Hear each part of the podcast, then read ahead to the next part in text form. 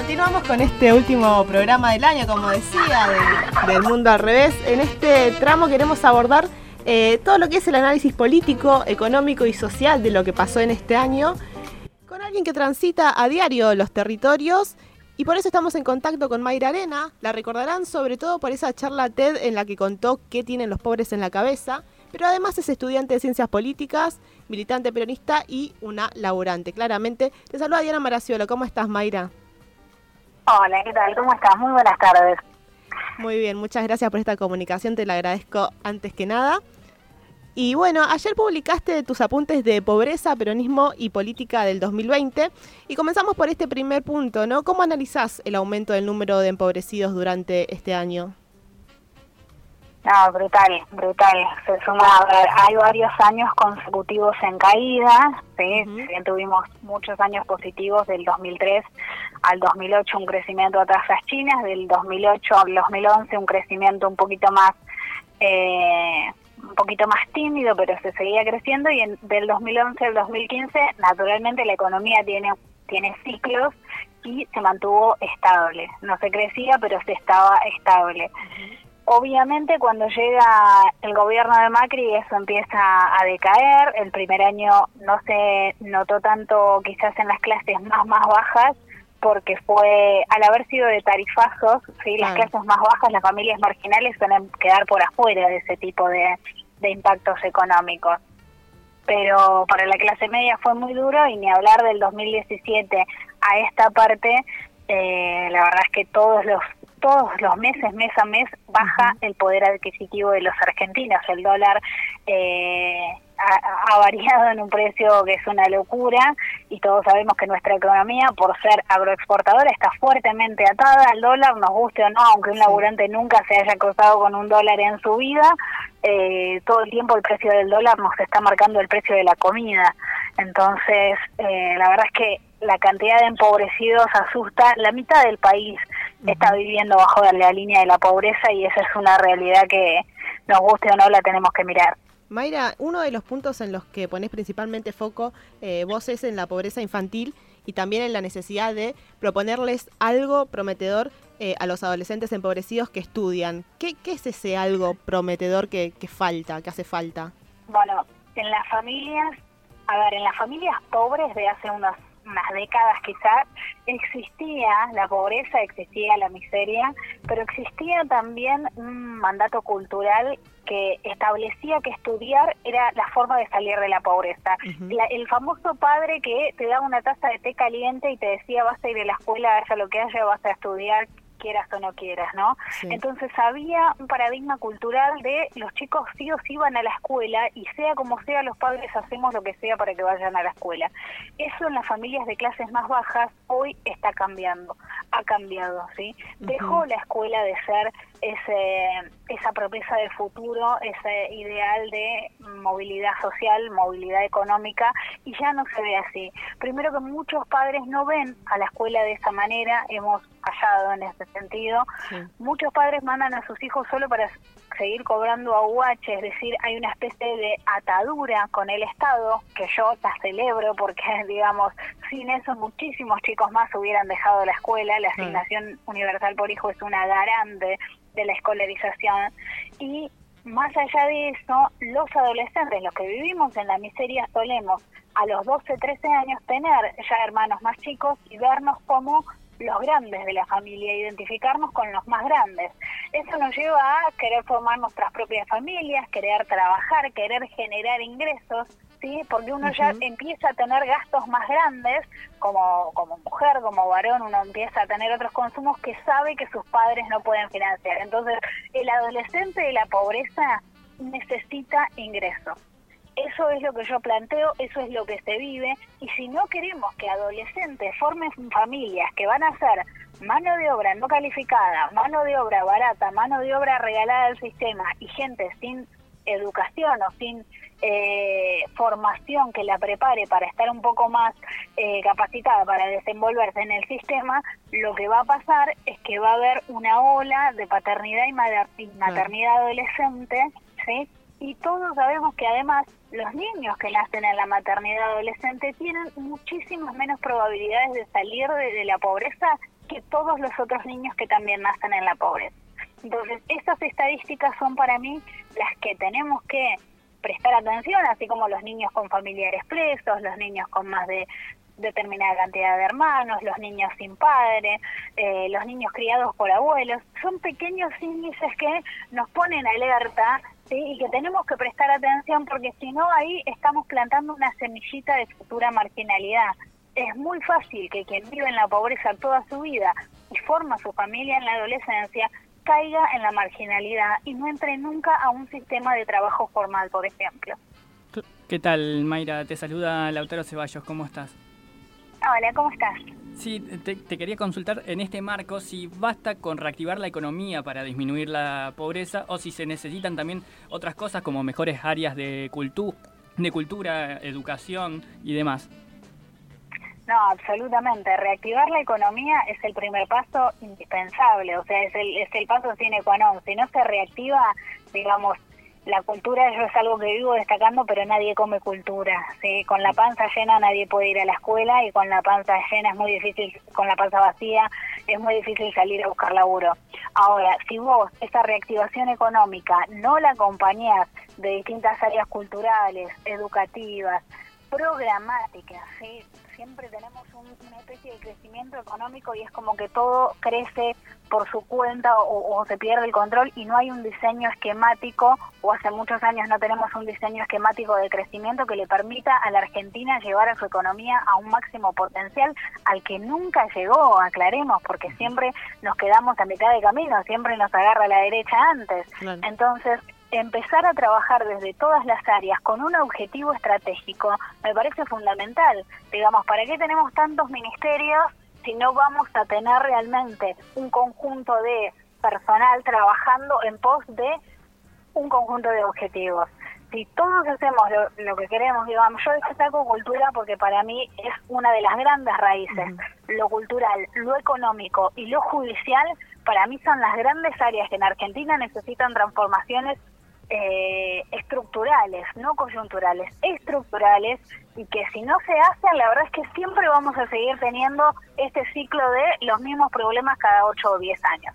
Y en esas transformaciones que se necesitan tanto, ¿cómo, ¿cómo es tu balance ahora ya en términos un poco más generales del primer gobierno, el primer año de gobierno de Alberto Fernández?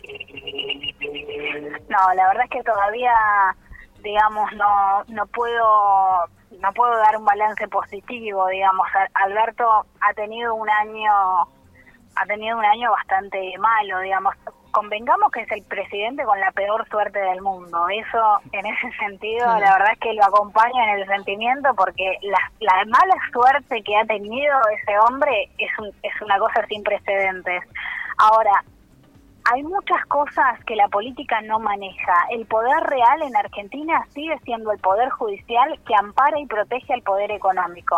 Entonces, el poder económico, los poderes económicos siguen siendo intocables. Y cada vez que viene un gobierno que quiere cambiar un poco esta, estructura de desigualdad brutal, y bueno, hay mm. una resistencia. Ahora, entendiendo que hay muchas áreas que están fuera del control de Alberto y entendiendo que hay muchas otras mucho más chicas que sí están bajo su control, yo creo que no ha tenido una gestión eh, no ha tenido una gestión muy muy brillante. Por el momento, la verdad es que a mí el gabinete no me convence del todo. Las palabras de Cristina Fernández me me aliviaron y hasta te diría me alegraron ese tirón de orejas de que los funcionarios que tienen miedo se busquen otro laburo porque la verdad es que pareciera que, que no se animan a laburar o a jugarse del todo el pellejo y la verdad es que espero que haya un cambio o que por lo menos agarren la pala los funcionarios que todavía no la agarraron.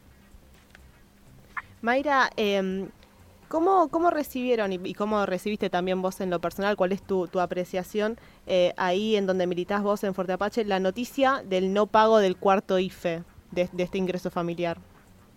No, fue, la verdad es que fue bastante, bastante desilusionante, digamos. Ni hablar, a ver, eh, yo por suerte, a mí mi abuela me dio un consejo cuando era chica y que lo aplico siempre y es nunca contés con plata que todavía no agarraste. O sea, nunca contés con plata que todavía no tenés en mano, por más que te la garantice sea quien sea.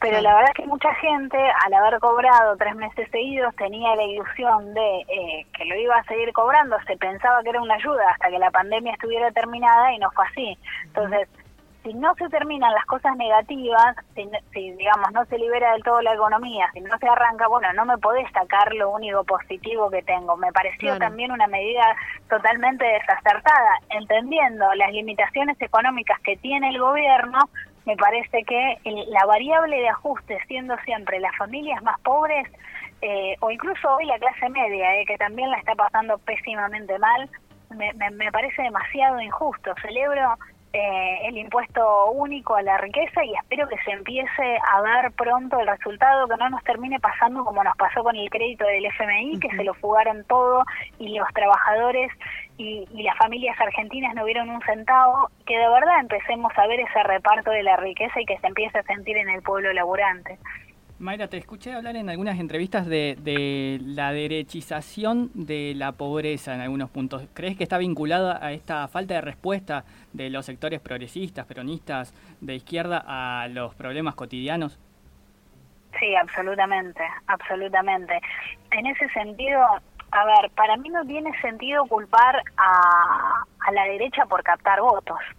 A ver, cuando yo juego al fútbol, yo sé que el equipo contrario me va a querer hacer goles.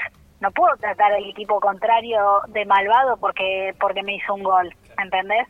Entonces, cuando la derecha capta los votos que eh, el peronismo no, no aprovecha o no sabe representar, y no, no les puedo decir nada, porque este es el juego político. A ver, las familias trabajadoras tienen un problema desde hace años. Eh, se acentuó, en mi opinión, desde la crisis del 2001 a esta parte, ¿sí? cuando el país estalló y la, la clase media aumentó muchísimo sus niveles de seguridad personal, rejas, alarmas, eh, ni hablar que los más ricos iban a los countries, seguridad privada de todo tipo, entonces los robos empezaron a ser entre gente cada vez más pobre, los ladrones empezaron a robarle a gente cada vez más pobre cuando empieza a haber tanta inseguridad en los barrios pobres, el famoso antes había códigos y esto en el barrio no pasaba, eh, la gente empieza a tener una necesidad de respuesta de seguridad. Y, quizás en, en, los 12 años de kirchnerismo eso se subestimó un poco. Eh, hoy se le da mucha mucha más importancia, sobre todo desde el gobierno de la provincia de Buenos Aires. Eh, y la verdad es que espero que se termine escuchando a ese sector de la sociedad que necesita sentirse cuidada. A ver, sin derechizarnos nosotros, porque si no perderíamos eh, nuestros valores peronistas, escuchar al, que es víctima de un robo, ¿sí? Y, comprenderlo como víctima en ese momento. A ver, cuando a mí me roban, yo no quiero llamar a la policía y que la policía me diga que la víctima es el ladrón. Yo quiero que el policía me consuele a mí. Entonces, como gobierno tenemos que entender los motivos de la caída en la marginalidad, los motivos de la delincuencia, los motivos de la criminalidad y hacer todo lo posible en el corto y en el largo plazo para que esa situación tienda a bajar. Ahora, cuando una familia me reclama que está viviendo inseguridad, a la que tengo que atender es a esa familia. Me parece lo más lógico. Creo que es uno de los principales motivos de de la derechización o de, o de la ida para la derecha de las familias trabajadoras. Y también hay otras, como que a veces considero que, que por ahí el área más progresista del peronismo o más filoizquierda se pierde en el debate académico o en debates que para mí eh, están hiperrepresentados en la Argentina, sobredimensionados absolutamente, y se, y se pierde a las grandes masas que son las masas trabajadoras y que son las, las mayorías que necesitamos y que el peronismo tiene que saber representar. Mira, Mayra, eh, te cuento una anécdota cortita. Eh, a comienzos de año, acá en la ciudad de Rosario, en el Consejo de la Ciudad, se hizo una jornada de debate sobre violencia y vino la negra Albornoz de la Garganta Poderosa y en un momento eh, frena y les dice a los políticos que estaban en el lugar, a ver si levantamos la mano, ¿quién de acá no tiene cordón cuneta? Por ahí el debate es mucho más sincero, ¿no? Y la pregunta que te quiero hacer es esa, si no hace falta más presencia de pobres, de empobrecidos, de empobrecidas eh, en los puestos de legislación, de decisión. Sí, eso es algo que se plantea mucho. La verdad es que, eh, bueno, viste que yo le esquivo a la función pública como una campeona, o sea, eh, la verdad es que a mí me gusta laburar tranquila en el sector privado y, y, lo que me gusta a mí es la militancia, ¿no? Pero más allá de esto, en general, cuando se plantea que haya un porcentaje o que haya una, digamos, una base de representación, sí, eh, siempre, en todas partes, en la academia, en el sector privado, en, en, la política, pero en realidad a mí lo que me gustaría es que trabajemos todos para combatir la pobreza, digamos, porque si no nos estamos conformando con, en vez de darle a los pobres mercadería o un plan social o algo que, los calme, bueno, les, les damos un porcentaje de, puestos en, en, el gabinete. La verdad es que me parece eh, conformista. Ojo, no digo que no sea uno de los pasos que tenga que haber en esta democratización que está viendo, o apertura, así como se hizo en su momento con, con el, porcentaje de género, como se hace en muchos municipios con el porcentaje de trans, pero la verdad es que más allá de eso, a mí lo que me interesa es que mi país erradique la pobreza.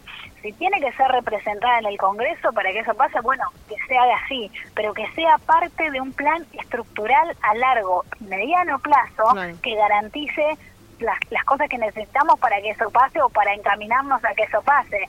No que sea una de estas cosas que tiramos para que, bueno, un sector se quede tranquilo y no joda más, ¿me entendés? Porque el gran problema que tenemos los argentinos es el cortoplacismo. Entonces, el cortoplacismo nos da eso, leyes que apagan incendios, que calman reclamos de minorías, pero que no terminan construyendo una nación diferente y por lo tanto, cada tantos años vamos a tener siguiendo siempre los mismos problemas. Mayra, muchísimas gracias por esta comunicación. Un gustazo hablar con vos. Gracias. No, gracias a ustedes por invitarme. Que tengan lindo día y felices fiestas. Igualmente, un abrazo grande. Ahí pasaba Mayra Arena, eh, la militante peronista, la laborante, la estudiante de ciencias políticas, eh, la de la charla TED de qué tienen los pobres en la cabeza.